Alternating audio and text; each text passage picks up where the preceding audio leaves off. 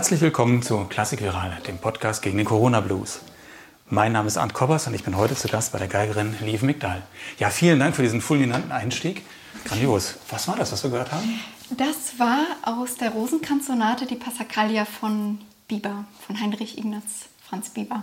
Und was man jetzt als Hörer nicht sehen konnte, Sie spielen das mit einem Barockbogen. Ne? Genau. Ja, ich bin an die historische Aufführungspraxis, wenn man so will, gekommen durch Reinhard Göbel.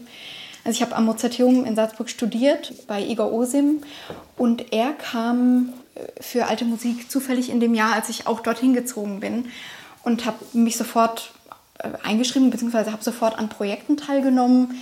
Fing an mit Vivaldi, äh, vier Jahreszeiten, aber dann auch Telemann, Leclerc, und habe relativ schnell angefangen, auch Einzelunterricht zu nehmen, weil ich seine Art zu unterrichten und die Herangehensweise von ihm so fantastisch finde und bin da das erste Mal in Berührung gekommen mit einem Barockbogen und habe verstanden, dass dadurch, dass man einen Barockbogen nun hat, von der Artikulation vieles so selbstverständlich wird, was man mit einem, ich sag mal, normalen Bogen vielleicht künstlich machen kann, aber oder man kann so artikulieren mit jedem Bogen, aber mit dem Barockbogen fällt es viel leichter und man bekommt einen ganz anderen Bezug zum Tempo, weil der Bogen kürzer ist, er ist leichter, er ist also er ist wirklich gespannt wie ein Bogen.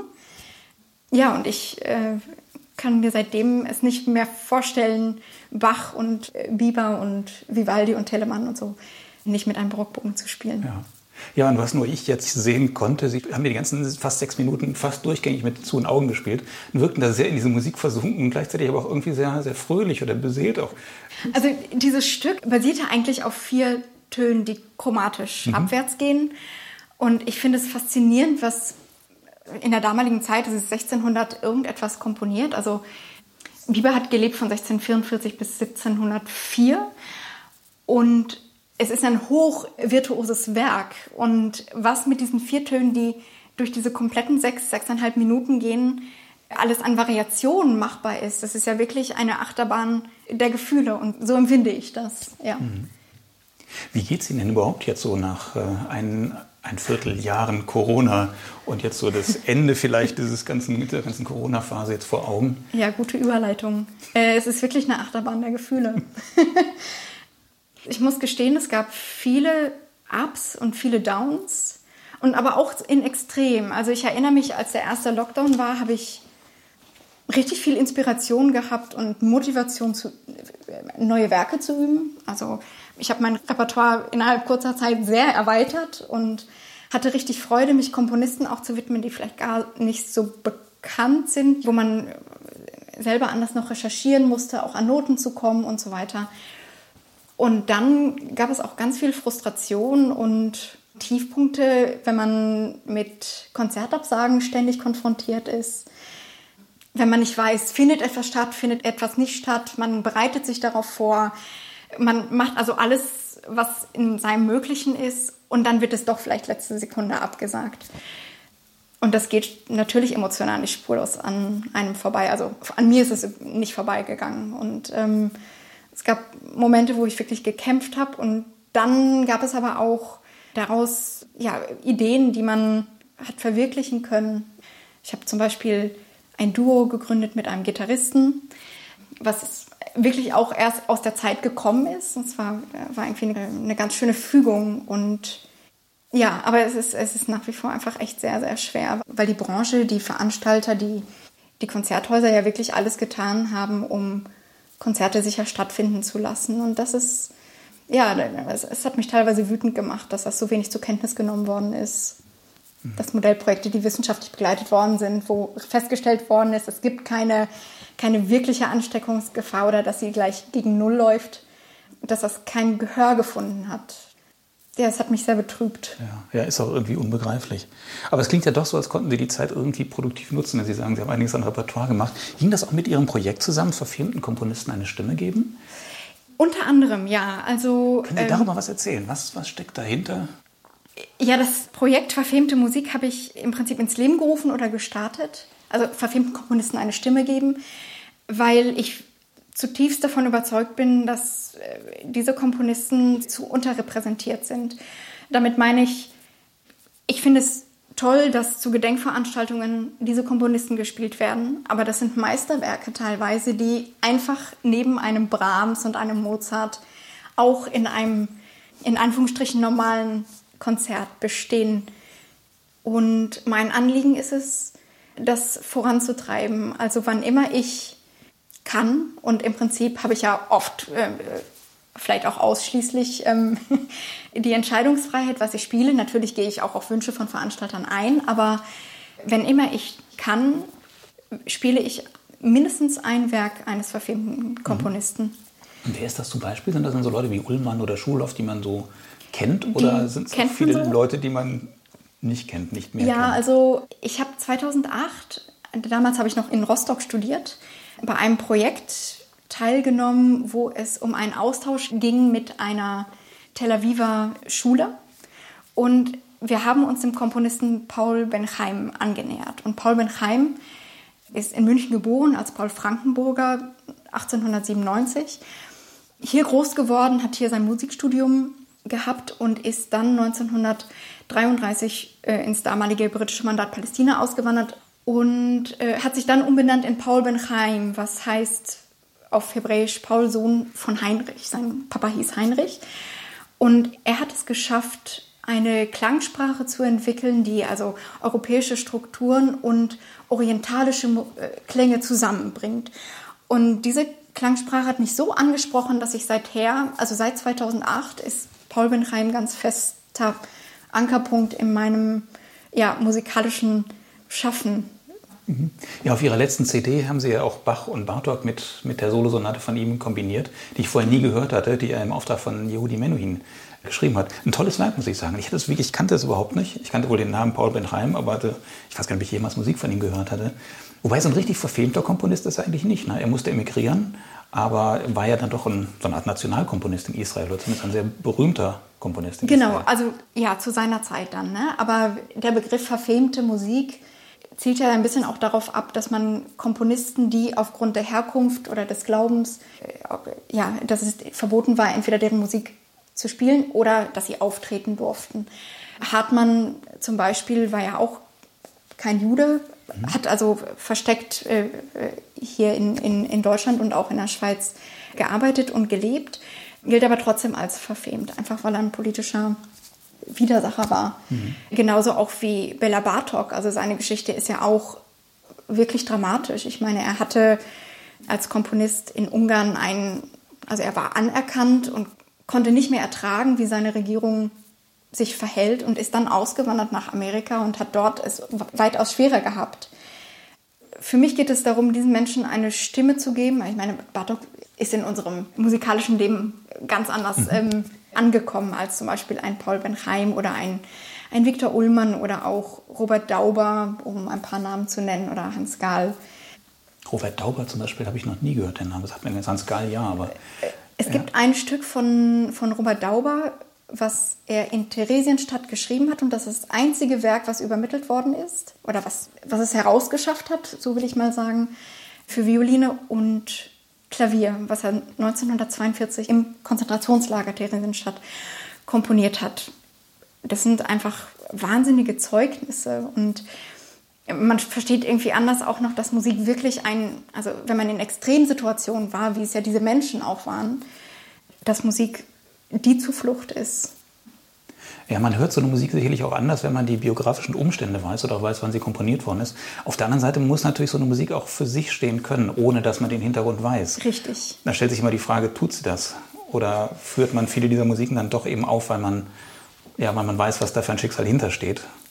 Ja. Als, als politisches Statement oder was auch immer, moralisches Statement. Genau. Also um sich der Musik anzunähern, ist das bestimmt nicht verkehrt, dass man um die Umstände weiß, aber perspektivisch muss die Musik für sich stehen und die Musik steht auch für sich. Nur man muss sie erlebbar und hörbar machen und dafür gibt es meiner Meinung nach noch nicht zu viele Möglichkeiten oder die Angebote, um das wirklich einem breiten Publikum zu präsentieren. Laufen Sie denn da bei den Veranstaltern auch offene Türen ein oder ist das schwierig, wenn Sie mit solchen Namen ankommen? Also gerade jetzt so ein Dauber oder ich weiß nicht, was da noch für andere Namen gibt, die man jetzt überhaupt nicht kennt. Also Ullmann kennt man, Schulhof oder Gahl. Genau. Wenn man sich ein bisschen damit beschäftigt, kennt man diese Namen. Ne? Genau. Aber ja, es ist, es ist oft ein Kompromiss. Ne? Also man braucht gute Argumente und die Argumente sind natürlich auf, auf der Seite dieser Komponisten. Aber ich verstehe auch von der Seite des Veranstalters, ihnen geht es darum natürlich auch, dass Publikum kommt, dass ein paar bekannte Namen da sind, aber man kann ja diese, man kann ja diese Kompromisse auch gemeinsam dann finden. Aber mhm. Selten gab es äh, die Initiative des Veranstalters zu sagen, so, ich möchte jetzt mal einen Abend mit, mit ähm, unbekannten Komponisten, sage ich erstmal so. Also ganz, gibt ja auch viele Komponistinnen, die wir, die wir nicht kennen aus der Zeit, also auch aus der Romantik und aus der Barock, die wirklich unbekannt sind, die man vielleicht gar noch nie gespielt hat, deren Musik aber es wirklich wert ist, ähm, gehört zu werden. Mhm. Ist denn da unter diesen verfilmten Komponisten jetzt des 20. Jahrhunderts, ist da noch wirklich viel zu entdecken? Denn es gibt ja doch eine ganze Menge Leute, die da schon seit vielen Jahren und nicht zu sagen Jahrzehnten forschen. Also ich will jetzt nicht sagen, dass das in die breite Öffentlichkeit kommt, aber diese Musiker Reanimata und diese ganzen Projekte, die es so gibt, man sollte ja meinen, die Sachen sind alle irgendwann mal gespielt worden. Sie werden halt nur viel zu selten im normalen Betrieb gespielt. Richtig, genau, da, darum geht es. Also mhm. es gibt diese Reanimata oder Exilmusik oder so. Da ist eine wahnsinnige Arbeit in der Forschung ich habe in diesem Jahr äh, den Komponisten auch Hans Winterberg entdeckt für mich, der mir vorher kein Begriff war. Und diese Musik, ja, damals wurde es ja auch handschriftlich alles gemacht, ja. Also das heißt, und das ist noch nicht gedruckt. Das ist eine Wahnsinnsarbeit, das überhaupt zu entziffern. Es macht wahnsinnig viel Spaß, aber es kostet extrem viel Zeit. Und es ist tatsächlich immer noch. Also es gibt noch eine Menge Werke, die, ja. die nicht gedruckt sind und die man ja. in den Archiven oder wo auch immer ja. noch in den Handschriften lesen Absolut. muss. Und Absolut. Das gibt es auch noch bei bekannten Komponisten. Also ich habe vor kurzem geforscht, da ging es um Josef von Hendrik Wieniawski und ich habe festgestellt, also Hendrik Wieniawski ist ja der bekannte Komponist. Äh, Große Virtuose da. Genau, das mhm. ist der Geigenvirtuose und er hatte einen zwei Jahre jüngeren Bruder, der war ein fantastischer Pianist, Komponist, aber auch Dirigent. Und von ihm, also von Josef Wieniawski, gibt es wenige Werke, die aufgenommen worden sind. Mein Vater und ich haben das einmal, äh, haben einmal eine CD für Naxos da eingespielt mit unbekannten Werken. Aber ich habe festgestellt, dass es von Henrik Wieniawski Werke gibt, also ein Nocturne. Es gibt sogar ein drittes ähm, Violinkonzert, was nicht gedruckt ist. Das heißt, es ist irgendwo in einem Staatsarchiv und ich weiß noch nicht, wo es ist, aber ähm, also das ist ganz, ganz viel Recherche. Aber ich denke, da gibt es so viele Schätze, die noch nicht entdeckt worden sind. Gar nicht so sehr muss man, muss man sich nur fokussieren auf Werke von verfemten Komponisten, sondern generell gibt es ganz viel, von dem wir noch gar nicht wissen. Mhm. Und das ist eigentlich ganz spannend. Und wie kommen Sie auf solche Namen und wie entdecken Sie dann diese, diese Werke? Sie gehen also tatsächlich ins Archiv oder forschen rum, lesen Sie irgendwo einen Namen, sagen, oh, da muss ich mal weiter forschen und dann kommen Sie nach und nach irgendwo plötzlich bei einem Manuskript aus. Und genau. Die Suche ist spielen Sie das. Ja, die Suche ist manchmal endlich und meist endlos. Und sind das überwiegend gute Sachen oder gibt es auch Sachen, wo Sie sagen, da habe ich jetzt lange nachgesucht, ich habe das Werk gefunden, aber hm, das muss man nicht unbedingt kennen? Ja, gibt es auf jeden Fall auch. Klar. Ja, oder ich kann, ich kann ja nur für mich sprechen. Also ob es mich anspricht und ob ich denke, ich kann, ich kann das Werk zum Leben bringen. Ja. Vielleicht mag es andere Geiger oder andere Musiker geben, die genau dieses Werk aber ganz fantastisch finden man geht wissend in eine, in eine Recherche rein und kommt auf jeden Fall mit mehr Wissen raus. Und ob dann das Werk wirklich aufgeführt wird, steht dann nochmal auf einem anderen Blatt. Aber der Lernprozess ist da und das ist ganz spannend, auch diese Autographen und Manuskripte zu sichten. Sowieso, also ich, durch Göbel, ich, äh, wir haben ja vorher über ihn gesprochen, ganz kurz. Durch Göbel bin ich wirklich ähm, habe ich diesen Wert des, des Autographens und des Manuskripts nochmal ganz anders zu schätzen gelernt. Zum einen ist es wirklich ein Kunstwerk, aber zum anderen sind da so viele Details drin vom Komponisten, die man auf einem gedruckten Notenpapier überhaupt nicht wiederfindet. Und das ist das Spannende, wenn man zum Beispiel auch Mozart-Violinkonzerte oder Bach-Sonaten und Partiten sich anschaut und wirklich die Werke damit studiert weil der Komponist seine Emotionen und seine, äh, ja, seine Emotion und sein, sein Empfinden ist da drin. Mhm. Was kann man sich da konkret darunter vorstellen? Ich meine, die Noten, die kann man ja übertragen in so einen Druck.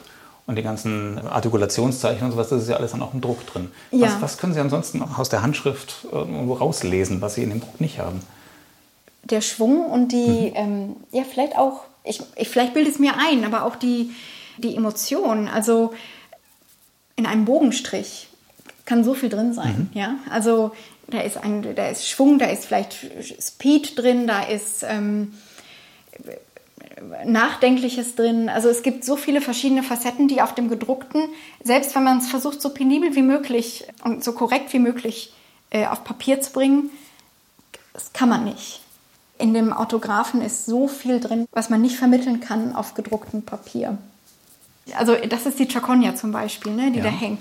Äh, vor 10 oder 15 Jahren habe hab ich das gesehen und gekauft. Das ist für mich ein Kunstwerk. Also es ist wie eine Malerei, aber es, es, es ist wie eine Achterbahn. Der, eine Achterbahn der, der Gefühle, die dadurch lebt wird. Und es wird verbildlicht durch den Autographen, durch Bachs Handschrift. Das schafft nie ein gedrucktes Papier. Das stimmt. Das gleiche auch bei, bei Mozarts Violinkonzerten zum Beispiel. Also ich habe die hier, ich habe auch zum Beispiel Beethovens äh, Violinkonzert als Autograph. Und also wenn ich zum Beispiel an Mozarts Violinkonzert Nummer 5 denke, gedruckt und als Autograph. Es sind trotzdem Fehler drin. Also man kann es gar nicht vermeiden. Wenn ich an die Notation der Vorschläge denke, wenn ich an, an Bögen denke, das wird mal so gedeutet, vielleicht sind es doch nur drei von vier Sechzehnteln auf einen Bogen und nicht die vier. Also da ist so viel an Deutung trotzdem drin in einem, in den gedruckten Noten. Deswegen zur ersten Quelle gehen ist immer, ja, ist am lehrreichsten. Mhm. Ja. Fühlen Sie sich irgendwie besonders, besonders hingezogen vielleicht auch zu, zu Solowerken, weil das ja dann eine Stimme ist, die Stimme des Komponisten, die er nicht auf mehrere Instrumente aufteilt oder auf die Harmonie aufteilt, sondern wie eine, als würde der Komponist selbst sprechen? Ist eine gute Frage. So habe ich, so hab ich das noch nie gesehen.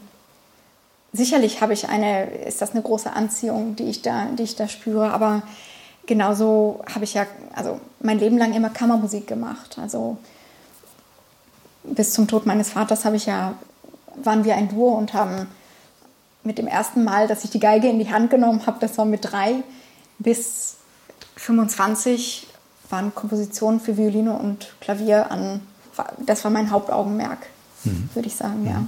Ich muss sagen, Ihr, Ihr Vater Marian Migdal, der war äh, Pianist, ja. ähm, war auch ein sehr guter Pianist und der hatte den ARD-Wettbewerb Anfang der 70er Jahre gewonnen, war dann Professor in, in Hamburg. Ja. Das heißt, Sie sind mit Musik groß geworden. Sie kennen eigentlich keine. Können Sie sich an Zeiten erinnern ohne Musik? Nee, kann ja. ich nicht. Also ich bin, ich bin so groß geworden und das war für mich auch normal. Ich habe auch, wenn ich das so sagen darf, ich habe erst viel später, also Anfang der, meiner 20er Jahre, habe ich erst verstanden, was für ein Luxus das war, mit so einem fantastischen Musiker und Pianisten groß werden zu dürfen. Also sein Anschlag und die Flexibilität des Klangs und die Resonanz, die er hat erzeugen können auf dem Flügel, hat für mich eine einzigartige Qualität. Trotzdem, warum sind Sie dann nicht auch Pianistin geworden? Warum Geigerin? Kann ich gar nicht genau sagen. Ich, also aus Erzählungen sagt man mir, ich habe mich immer sehr zu dem Klang der Geige hingezogen gefühlt. Ich habe als Kind immer, also bevor ich sprechen konnte, habe ich gesungen. Und mit zwei Jahren, ich war viel zu klein noch, äh, um wirklich auf einer Sechzehntelgeige spielen zu können, aber meine Eltern haben mir eine Lego-Geige gebaut. Also so. Und ich habe diese Bewegung gemacht und habe dann dazu gesungen. Und mit drei hatte ich dann meine erste Geige, das war eine Sechzehntelgeige, und habe dann also man, das war mein Spielzeug. Mhm. Das war wirklich mein ja, Spielzeug. Aber woher wussten Sie, wie man, wie man Geige spielt? Hat das Ihre Mutter gemacht oder haben Sie das, wo hatten Sie das her? Nee, meine Schwester hat angefangen, Geige zu spielen. Die hat das von mhm. ihrem Onkel irgendwie gelernt, also gesehen, dass der Geige gespielt hat. Und ja, ich habe ich hab als Kind gerne Videos auch gesehen ne? von, von Eustrach und ähm, von Menuhin. Das waren. Mit drei Jahren habe ich Menuhin getroffen. Also das, mhm. getroffen ist jetzt, ist jetzt ein bisschen übertrieben, aber er hatte damals die Philharmonia Hungarica geleitet. Es waren ja Musiker, die aus äh, jüdische Ungarn, die gekommen sind ähm, oder die geflohen sind. Und er hat das dirigiert und wir sind zu einer Probe gefahren. Ich war drei und ich kann mich wirklich überhaupt nicht erinnern, warum wir dorthin gefahren sind, aber ich war voll begeistert von der Probe und, und von dem Klang. Und in der Pause kam er zu mir und hat mir über den Kopf gestreichelt. Und intuitiv, also Kinder sind ja intuitiv können vielleicht besondere Momente auch verstehen, ohne zu verstehen, wirklich. Und ich erinnere mich bewusst an diesen Moment. Also wie er, für mich war er riesengroß und wie er mich angelächelt hat und mir über den Kopf gestreichelt hat. Ja. Ja, vielleicht war das ja mit Ihrem Vater eine, eine gute Kombination, dass er dann nicht Ihr, Ihr Instrumentallehrer war. Denn möglicherweise hätte es ja dann Konflikte gegeben. Aber normalerweise will man sich ja doch dann irgendwann emanzipieren von den Eltern oder vom Vater. Also dass Sie dann so lange mit Ihrem Vater Musik gemacht haben, auch die ersten beiden CDs mit ihm eingespielt haben, bis er dann gestorben ist. Ja. Das ist ja doch irgendwie sehr erstaunlich, sehr ungewöhnlich. Ja, also für mich war es so, so normal. Wir haben, ich erinnere mich auch nicht, dass wir, dass wir jemals gesagt haben, wir hätten, wir müssen jetzt proben. Sondern als ich noch zu Hause gewohnt habe, es war immer, sollen wir zusammen spielen? Also das war die Frage, die entweder er mir gestellt hat oder ich ihm. Und das war wirklich so ein ganz lebhaftes und leidenschaftliches Miteinander Musik machen. Intuitiv auch. Also es war eine so die gleiche Sprache, die wir gesprochen haben. Und deswegen hat sich für mich nie die Frage gestellt, nicht mehr mit ihm zu spielen. Ich, habe mit der Zeit natürlich viel dadurch gelernt und auch ein anderes Spektrum bekommen, mit verschiedenen Pianisten und mit verschiedenen Musikern zu spielen. Und das ist eine, das ist eine Bereicherung auch auf beiden Seiten natürlich. Und doch habe ich äh, bis heute seinen Klavierklang in meinen Ohren und ich wünschte, also ich meine, ich habe so viel von ihm gelernt und ich hoffe, er auch ein bisschen von mir, aber ähm, ich wünschte, ich könnte noch einmal mit ihm spielen. Ja. Ja, Sie haben ja bis jetzt vier CDs aufgenommen, zumindest sind vier CDs veröffentlicht. Ich weiß nicht, ob eine fünfte schon aufgenommen ist. Das ist ja doch eine enorme Bandbreite. Also die erste waren dann Sonaten von Beethoven, Debussy und Richard Strauss, was schon eher ungewöhnlich ist. Dann kamen die beiden Wieniawski-Brüder. Und dann als drittes, der völlige Kontrast dazu, dann die acht Jahreszeiten, vier Jahreszeiten von Vivaldi und Piazzolla genau. mit Orchester, das Sie noch selbst geleitet haben. Das ja. war dann was, was völlig anderes. Wie kam es denn dazu? Ich habe 2013, 14 ein Stipendium bekommen von der Mozartgesellschaft Dortmund. Ich wurde eingeladen, mit dem Deutschen Kammerorchester Berlin die Jahreszeiten zu spielen. Und schon bei der ersten Probe, das hat irgendwie so gepasst, dass wir gesagt haben, wir müssen unsere Arbeit vertiefen und ja, relativ schnell entstand die Idee, diese Jahreszeiten, also Vivaldi und Piazzolla aufzunehmen. Und gesagt, getan. Also wo ein Wille ist, ist dann auch der Weg gewesen. Und ja, das war eine ganz intensive Aufnahme, das war im Juni 2015 und zwei Monate zuvor ist mein Vater plötzlich verstorben. Und ich wusste nicht, ob ich diese Aufnahme wirklich schaffen kann. Habe aber dann gewusst, mein Papa hätte das so sehr sich gewünscht, diese Aufnahme. Wir haben über die Aufnahme lange gesprochen ja auch. Also ich meine, ich habe, ähm, das war, das war ganz präsent und deswegen äh, hat sich diese Frage erübrigt, die Aufnahme zu verschieben oder nicht. Es war klar, ich mache sie und es war eine ganz intensive Zeit, ganz emotional natürlich, aber, aber ich glaube, das Ergebnis ist ganz gut geworden. Ja, es ist schon eine sehr emotionale Aufnahme, eine sehr rasant, der, der, der Vivaldi, aber ich finde ihn toll. Oh, es ist eine sehr virtuose, sehr rasante Aufnahme, finde ich. Ja, ich meine, es, es geht ja, es ist ja dem Leben zugewandt. Ne? Mhm. Es ist ja irgendwie der Puls des Lebens, diese Jahreszeiten. Bach auch. Aber die Jahreszeiten, das ist, ja, das ist der Puls des Lebens. Und deswegen hat das vielleicht auch gepasst, in so einer Extremsituation ausgerechnet dieses, dieses Werk aufzunehmen. Aber warum ist das so beliebt, das mit dem Piazzolla zu kombinieren? Kann ich gar nicht sagen. Ich finde, also es passt irgendwie. Für mich passt es. Ich kann es. Äh, ich habe vielleicht gar nicht so ein gutes Argument, sondern es ist einfach die Intuition. Das reicht ja. Ne? Und wie war das, ein Orchester zu leiten? Ja, die Vorbereitung war natürlich auch noch eine ganz andere, ne? weil, weil man sich viel noch akribischer mit der Partitur auseinandersetzt. Aber es war, ja, es war einfach durch das Orchester eine ganz fantastische Zusammenarbeit. Ne? Also wir beide wenn ich sage wir beide, also ich und das Orchester, hatten eben dieses gemeinsame Ziel, Musik auf höchstem Niveau aufzunehmen. Und ich glaube, wenn beide das, ja, die gleiche Intention haben, dann ist diese Herausforderung, wirklich ein Orchester zu leiten, äh, wird sie einem zumindest viel einfacher gemacht. Machen Sie das seitdem häufiger oder ist das auch eine Verlockung, tatsächlich mehr Werke und auch größer besetzte Werke als Solistin zu, zu leiten? Also immer mal wieder habe ich ähm, Vivaldi und Piazzolla und zum Beispiel ja auch Hartmann, Concerto von Nebre, geleitet, quasi von der Geige. Aber ich strebe keine Dirigentenkarriere an. Nee. Mhm. Aber auch so ein, so ein, Beethoven-Violinkonzert oder sowas gibt es ja auch schon, dieses das Play and Conduct, wie es jetzt heißt. Ja, ja, ich habe mich damit noch nicht so befasst. Das ist für mich noch nicht relevant. Nee. Mhm. Also einen guten Dirigenten zu haben, ist auch was Schönes. Oft zwingend notwendig sogar, ja. Und dann sollte es, oder musste es als vierte CD ein Solo sein, um nochmal eine andere Facette zu machen. War das dann während der Zeit? Ja, es hat sich irgendwie auch so gefügt. Vielleicht auch durch die ganz intensive Auseinandersetzung mit, dem, mit der Solosonate von Paul Benheim. Also ich habe das Werk immer und immer gespielt und oft kamen nach den Konzerten Rückfragen, wo, wo gibt es denn dieses Werk? Haben Sie das aufgenommen? Gibt es eine CD? Wann nehmen Sie das auf? Und das war ein bisschen Anlass für mich, äh, oder ja, die, ja, ich will nicht sagen, diesen Wunsch mir zu Herzen zu nehmen, aber doch das vielleicht auf CD aufzunehmen. Und mir war, bevor ich die CD aufgenommen habe, gar nicht bewusst, dass die Werke, die letztendlich auf der CD gelandet sind, also Bach Sonate Nummer 3 C-Dur und Bartok Solo-Sonate, dass die eigentlich ganz, ganz eng verflochten sind. Für mich war es intuitiv, dass, dass ich diese Werke gewählt habe sie alle verbindet aber Yehudi Menuhin. Das ist irgendwie auch ganz spannend. Bella Bartok war in einem Konzert von Yehudi Menuhin, wo er eine Sonate von ihm gespielt hat, also für Violine und, und Klavier. Und Menuhin hat gleichzeitig da auch die Solo-Sonate Nummer 3 gespielt. Und Menuhin hatte Bartok gefragt oder gebeten, ihm eine, eine Sonate zu widmen. Und äh, aus dem Briefverkehr geht hervor, dass Bartok so inspiriert war von von der Interpretation von Menuhins Bach-Sonate, dass das der Anlass war für diese große Bartok-Sonate, Solo-Sonate.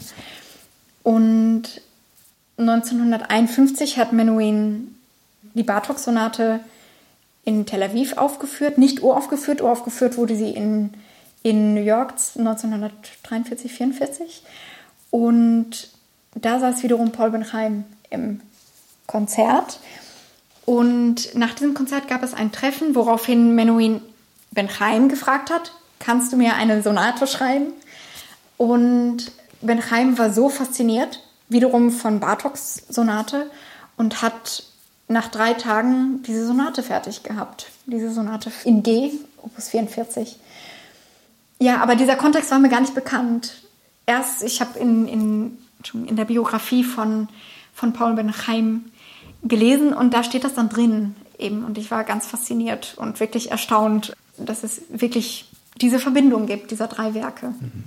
Ja, ich war sehr erstaunt, dass ich das Werk gehört habe, dass ich das überhaupt nicht kannte, weil es ist doch irgendwie ein sehr spannendes Werk. Ich finde, es ist, es ist modern, es ist neue Musik und es ist trotzdem zugänglich ja. und äh, sehr emotional und sehr spannend.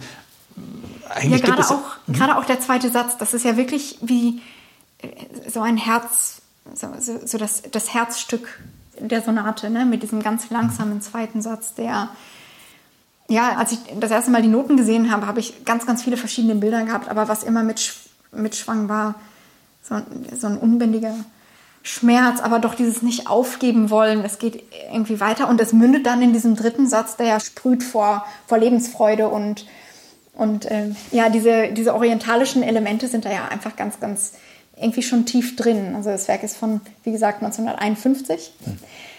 Also das ist, ja, ganz faszinierend für mich. Ist von dem noch mehr zu entdecken, auch in der Geigenliteratur? Total. Also wie gesagt, ja. ich, ich, den Namen habe ich immer mal wieder gehört, aber so am Rande halt, was man so hört, aber ich kenne überhaupt keine Musik von ihm. Ich kann ihn nicht mit Musik verbinden. Ich würde sagen, sein, sein Hauptinstrument ist die Stimme. Er hat sehr, sehr viel für Gesang komponiert, jeglicher Couleur. Aber auch die Geige spielt eine große Rolle. Also er hat zwei Violinkonzerte geschrieben. Viele Stücke für, ja, das sind dann zum Beispiel, es gibt sowas wie Three Songs Without Words, komponiert für Violine und Klavier oder Violine und Streichorchester. Also das hat er orchestriert. Und gleichzeitig hat er dieses Stück aber auch für Gesang, für Oboe, für äh, Fagott, Klarinette und Cello, Bratsche, wie man will, auch ähm, transponiert. Also das ist eigentlich das Spannende, dass er Werke für verschiedene Instrumente komponiert hat. Mhm. Ja, es ist ja überhaupt, wenn man sich das überlegt, eine sehr merkwürdige Geschichte, dass zum Beispiel Paul Benheim als Frankenburger hier in Deutschland geboren ist und auch hier 35 Jahre das gelebt hat. Aber dass man eigentlich von der israelischen Musik überhaupt nichts mitkriegt hier. Die ja irgendwie gilt als, irgendwie Israel ist ganz weit weg, ja. weil es kulturell ja nicht weit weg ist. Man sind ja ganz überwiegend Europäer. Ich meine, nicht alle natürlich, nicht alle Israelis. Aber doch viele von denen, die uns eigentlich sehr nah sein sollten kulturell und auch die Musik. Und ja. trotzdem, man kriegt nichts davon mit. Wenig. Also ich meine, so jemand wie ähm, Noam Sherif ist natürlich eine Größe. Aber von jungen Komponisten, also Gilad Hochmann, mhm. ähm, ja, aber das ist dann schon eher so ein bisschen so, so wie Nischen, neue Musik oder sowas. Es ist Nische, ja, mhm. ganz klar, ganz klar. Mhm. Und ich weiß nicht, ob Ben Rhein der, der Einzige ist in dieser Generation. Es müssten eigentlich noch ein paar mehr sein, die auch einen, einen europäischen Hintergrund haben und eigentlich ja. wahrscheinlich ja, Musik ja. geschrieben haben, die man, ja, die hier irgendwie verwurzelt ist und die man sehr gut verstehen könnte auch. Ja, absolut. Aber nicht alle sind natürlich, also äh, nicht alle sind nach Israel ausgewandert, Klar. sondern Klar. viele sind hier nach Amerika Klar. ausgewandert. Mhm. Ne? Also, aber Sie haben total recht. Da ist äh, wenig rübergeschwappt. Mhm. Mhm. Nochmal kurz eine Frage zu Ihrer Biografie. Ich habe gelesen, Sie sind ja in Herne geboren, mitten im Ruhrgebiet, aber Ihr Vater war Professor in Hamburg. Sind Sie im Ruhrgebiet aufgewachsen oder in Hamburg? Ich bin in Bochum aufgewachsen. Also mein Leben lang habe ich in Bochum oh. gelebt, äh, bis ich dann angefangen habe in, in Rostock. Das heißt, Sie freuen sich jetzt, dass Bochum, dass der Vorfeld aufgestiegen ist? äh, ehrlich gesagt, ähm, komisch. Vor der Pandemie habe ich, hab ich sehr, sehr gerne Fußball geschaut und ich habe mich auch Sport ist sowieso eine, eine, große Leidenschaft von mir, also Eishockey und, und, und Fußball und Tischtennis. Aber seit der Pandemie habe ich, hab ich dem nicht mehr gefolgt. Irgendwas, irgendwie konnte ich das nicht, weiß ich nicht. Ja, ja ist tragisch. Die, die ehemals unabsteigbaren, da kann ich mich noch gut dran erinnern. Vor ja. Bochum war, die, der ist nie abgestiegen. Und dann irgendwie plötzlich stiegen sie ab und dann sind sie auf und runter, rauf und runter und dann waren sie lange weg. Und dann waren sie. Jetzt haben sie so eine tolle Saison jetzt, wo kein Publikum da ist. Ja, vielleicht. Das ist tragisch. Entschuldigung, aber ich habe sie ja. unterbrochen. nee, also ich, hab, ich bin in Bochum zur Schule gegangen und habe mein Abi dort gemacht und bin dann nach Rostock an die Hochschule gegangen. Und mein Vater war so ein sogenannter Fahrlehrer. Also der hat auch in Bochum gelebt, aber war dann zwei Tage oder drei Tage die Woche in Hamburg, hat unterrichtet und ist dann wieder zurückgekommen. Mhm. Aber Sie sind mit elf Jahren schon Jungstudentin in Rostock geworden. Das heißt, Sie sind immer mal wieder dahin gefahren oder wie war das? Oder waren Sie nur offiziell da und die Lehrerin war dann auch irgendwo im Ruhrgebiet? Die Lehrerin hat in Köln gewohnt. Das heißt, also ich habe Privatunterricht, also nicht privat, also ich habe dann den Unterricht in Köln bekommen, war aber in meinen Schulferien eigentlich immer, also außer im Sommer, war ich an der Hochschule und habe Kurse so zum Spaß belegt und ähm, habe dort einfach äh, schon das Hochschulleben so ein bisschen, ja, ich hatte die Möglichkeit, das so ein bisschen äh, zu schnuppern, wie es denn so vielleicht sein könnte. Und dann sind Sie zum Studium dann weitergegangen zum, äh, nach, nach Salzburg? Ja. Jetzt bei Igor Osim, ja, und wie Sie sagten, dann Reinhard Göbel. Jetzt leben Sie in Berlin. Musiker sind ja, und reisen natürlich auch sehr viel. Musiker sind ja auch so ein bisschen entwurzelte Wesen, oder? Äh, ja, total. Deswegen war, war, war, war der Beginn der Corona-Phase auch echt echt spannend, so lange an einem Ort zu sein. also ich ähm, glaube, das letzte Mal, ich kann mich erinnern, wie ich nach einem Monat äh, zu meinem Freund sagte, ich glaube, ich war noch nie so lange an einem Stück zu Hause. Und ja, das, das war es. Das ist es ja irgendwie auch. Ja, zum einen war es schön, wirklich mal lange zu Hause zu sein. Und ich habe es aber auch total vermisst, in den Dialog zu gehen mit, mit dem Publikum, mit den Veranstaltern, Konzerte oder Musik ist ja, man, man teilt sich ja mit und man teilt miteinander. Das kann man gar nicht trennen eigentlich. Deswegen ist das auf Dauer einfach eine Riesenherausforderung. Freuen Sie sich da jetzt nur drauf, dass es bald wieder losgeht? Oder ist das auch so ein bisschen Angang? Dass Sie so sagen, oh, jetzt war ich so lange nicht mehr auf der Bühne, so lange nicht mehr vor Publikum. Wie wird das werden? Ähm, ich hatte diesen Gedanken als, es gab ja so eine Phase im September und Oktober, wo es möglich war, Konzerte zu spielen. Und ich kann mich an mein erstes Konzert davor erinnern. Das war zufälligerweise in der Frauenkirche in Dresden. Ein Solo-Rezital, also Bach, Benheim und ich sollte auch Bartok spielen und das musste aber dann gekürzt werden äh, aufgrund der Corona-Bedingungen und dann habe ich abgeschlossen mit, mit der Chacon von Bach. Und ich erinnere mich, dass ich davor dachte, oh Gott, wird das nicht ganz merkwürdig sein? Werde ich nicht vielleicht besonders aufgeregt sein? Und ich war erstaunt. Ich meine, es war ziemlich viel, ich meine, die Frauenkirche ist richtig groß. Es war relativ viel Publikum da. Also ich hatte nicht das Gefühl, das ist irgendwie halb gefüllt nur. oder vielleicht gar zu einem Viertel oder zu einem Drittel. Und ich habe mich sofort wieder wohlgefühlt und es war sofort dieser atmosphärische Austausch da zwischen Künstler und, und Publikum. Also nach dem vorhin kann ich mir das auch vorstellen, Sie, Sie genießen das auf der Bühne und dieses, diesen Moment auch des, des Spielens mit dem Publikum, vor dem Publikum. Die, die Musik ist meine Sprache, ja. Ja, ja. Auf jeden Fall. Und ich muss gerade noch an, äh, ich, ich muss gerade an ein Zitat von, oder an, an etwas denken, was mir Reinhard Göbel gesagt hat. Göbel sagte mir einmal, das Publikum kann nur das hören, was du weißt. Und das ist ein Satz, den ich sehr verinnerlicht habe, weil nur wenn man weiß, was man spielt und nur wenn man, nur wenn man 100% überzeugt ist, kann man das Publikum überzeugen. Und kann man das Publikum im Zweifel mitnehmen und entführen mhm. aus dem Alltag und in andere Sphären bringen. Und mhm. darum geht es ja, dass man gemeinsam so eine, so eine Reise mhm. durchlebt und erlebt. Naja, man muss sich aber auch irgendwie doch vor Publikum wohlfühlen. Nicht? Und äh, es gibt ja doch eine ganze Reihe Musiker, glaube ich, auch die damit Probleme haben, die auch so Bühnenangst haben. Und Glenn Gould ist nun der bedeutendste, der da nur sich in seinem ja. Studium vergraben hat. Ja, also äh, es geht ja nicht nur um Können und um Wissen und sonst was, sondern man muss auch das irgendwie rüberbringen Nein, können. Man muss sich auch wohlfühlen mit den Menschen und vor den Menschen. Ja. Es gehört Mut dazu, das kann ich mir vorstellen. Gott sei Dank habe ich nie diese Erfahrung gemacht, dass es mir schwer fiel, auf die Bühne zu gehen oder dass ich, dass ich wirklich, wirklich, wirklich nervös war.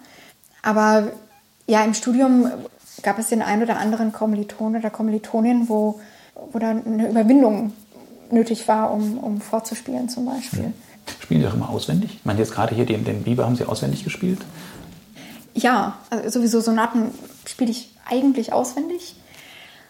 Irgendwie aber auch aus dem Grund, für mich ist das, wenn ein Notenpult steht, ist das wie eine Wand für mich gewesen. Also irgendetwas, was, was mich distanziert vom Publikum und ich und ist etwas, worauf man sich noch mehr konzentrieren muss. Ich glaube, es war Richter, der mal gesagt hat, mit Noten spielen muss gelernt sein. Und ich glaube, ich kann sagen, ich ich kann besser auswendig spielen, wirklich. Kann ich mich ganz anders auf mich und auf die Musik und auf das Hören und auf das Mithören und äh, fokussieren. Und das ist meine Stärke vielleicht. Mhm. Ja, es gibt ja mittlerweile auch ganze Orchester, die, die wirklich auswendig spielen. Ja. Und auf der anderen Seite gibt es diese Bewegung, äh, gerade Sviatoslav Richter hat ja dann in seinen letzten Jahren wieder mit Noten gespielt und genau. gesagt, da fällt ein, ein gewisser Druck auch weg, das auswendig können und die Angst davor, dass man irgendwann einen Filmriss hat und nicht mehr weiß, wie es ja. weitergeht. Ja, ja, es gibt, also, es gibt diese, diese, beides, diese, ne? beides, mhm. diese beiden Möglichkeiten, genau. Ja. Vielleicht noch mal einen ganz zum Schluss noch, noch einen Themenwechsel. Äh, Sie haben ja vorhin erzählt hier mit dieser Wohnung, dass Sie Glück hatten, als, als Freiberufler sowas noch zu kriegen, was in Berlin nicht mehr so einfach ist. Wie sieht es denn mit einer Professur oder mit so einem Lehrauftrag oder sowas aus? Ich meine, Ihr Vater war nun lange Zeit Professor. Ist das nicht eine Verlockung? Das ist es absolut. Aber also ich gebe ja ab und zu Meisterkurse und mir macht das Unterrichten schon extrem Spaß ich genieße das, wenn ich, und, und es freut mich, also es erfüllt mich, es ist nicht genießen, aber es erfüllt mich, wenn ich Kindern und jungen Studenten musikalisch etwas auf den Weg geben kann, auch vielleicht äh, technisch was auf den Weg geben kann. Aber ich habe bisher noch nicht ernsthaft in Erwägung gezogen, mich auf eine Professur zu bewerben. Aber ausschließen würde ich es auf keinen Fall. Wie sieht es mit Ihrem Terminkalender aus? Wann kann man Sie denn demnächst wieder live sehen? Fühlt sich das so allmählich oder wissen Sie schon irgendwas, wann es wieder losgeht?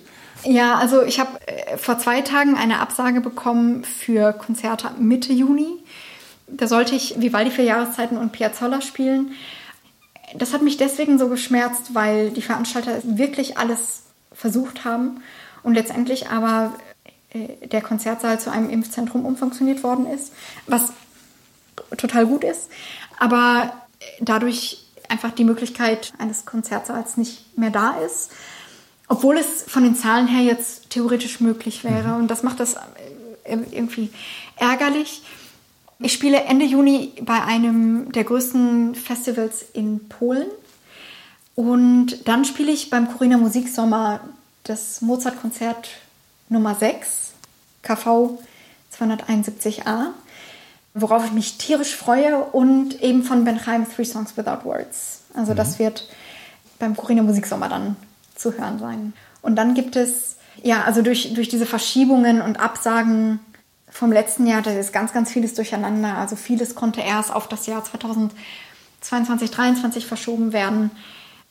Das heißt, die ganze kommende Saison ist noch auch so ganz diffus immer noch, weil man überhaupt nicht weiß, diffus, was ja. kommt, was kommt nicht und Ja. wird noch irgendwas da Also es sind, reingeschoben. Es sind ja es sind Konzerte beim Mosel Musikfestival, bei verschiedenen Festivals und verschiedene Tourneen abgesagt worden. Ich hätte im März eigentlich in Australien sein sollen, das konnte nicht stattfinden.